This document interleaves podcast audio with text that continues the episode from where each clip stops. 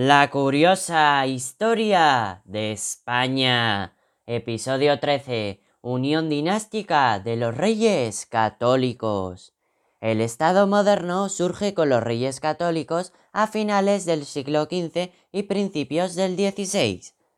El Estado moderno se fundamenta en una monarquía autoritaria que ha sometido militarmente a la nobleza para controlar un gran espacio territorial y con la gran ambición de expandirse. Se produce el fin de la reconquista y la consolidación de territorios como Rosellón, Cerdaña, Cerdeña y Nápoles.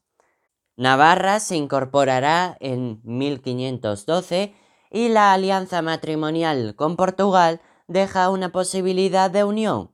La unidad religiosa se consigue mediante la expulsión de los judíos y el decreto de conversión de los musulmanes. El matrimonio de Isabel de Castilla y Fernando de Aragón en 1469 va a suponer la unión dinástica de carácter personal de sus reinos. Los reinos están gobernados por los mismos reyes, pero mantienen sus fueros, instituciones, lengua, costumbres, fronteras, moneda impuestos. El mayor peso territorial, económico y demográfico de Castilla castellaniza la corona de Aragón. Los reyes católicos crearon nuevas instituciones para reforzar su poder, un ejército permanente en el que los nobles mantuvieron sus cargos y privilegios, y para reforzar la política exterior crearon un cuerpo de embajadores, así como un cuerpo de corregidores, que eran los encargados de imponer el poder real en las ciudades y ayuntamientos. Sus competencias eran judiciales y también de orden público. Además, los reyes católicos reformaron las siguientes instituciones. El Consejo Real de Castilla, formado por nobles, eclesiásticos y funcionarios fieles y eficientes. Tenía funciones de Tribunal Supremo, Hacienda y asesoramiento del rey, se crearon nuevos como el de la Inquisición o el de Indias.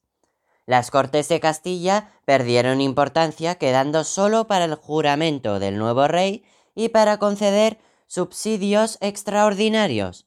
La justicia se impartía en primera instancia por los corregidores, en segunda por las chancillerías o audiencias y el Consejo Real como Tribunal Supremo.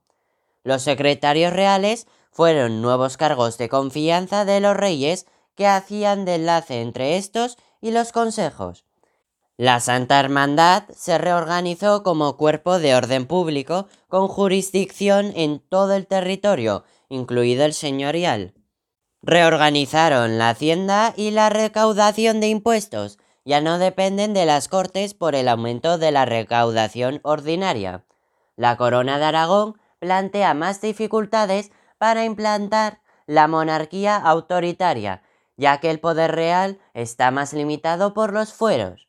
La ausencia del rey va a dar lugar a la creación del virrey, que ejerce el poder en su nombre.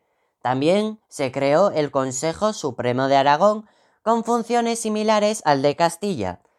Los cargos para la administración municipal se elegían por insaculación, que consiste en sacar el nombre de un saco de entre los capacitados para los cargos. Se mantuvo la figura del justicia mayor como árbitro entre el rey y los súbditos. A nivel internacional, se mantiene una política unitaria donde se ve la unión dinástica. Además, fue muy importante la política matrimonial. Casaron a sus hijas con reyes o herederos de otros países. La política religiosa fue fundamental y sirvió para mantener el poder real. Fomentaron las regalías que permitían al rey el nombramiento de los obispos. Se creó el Tribunal de la Santa Inquisición en 1478 para perseguir a los sospechosos de herejía, es decir, ideas o posiciones contrarias a las posiciones de, en este caso, el cristianismo. La expulsión de los judíos se decretó en 1492, aunque algunos sefardíes se convirtieron y otros salieron fuera de la península. El decreto para la conversión de los mudéjares al cristianismo se aprobó a comienzos del siglo XVI. Con la muerte de Isabel en el año 1504, la unidad dinástica quedaba en el aire. Castilla fue gobernada por Juana, su hija, y Aragón por el padre de esta, Fernando.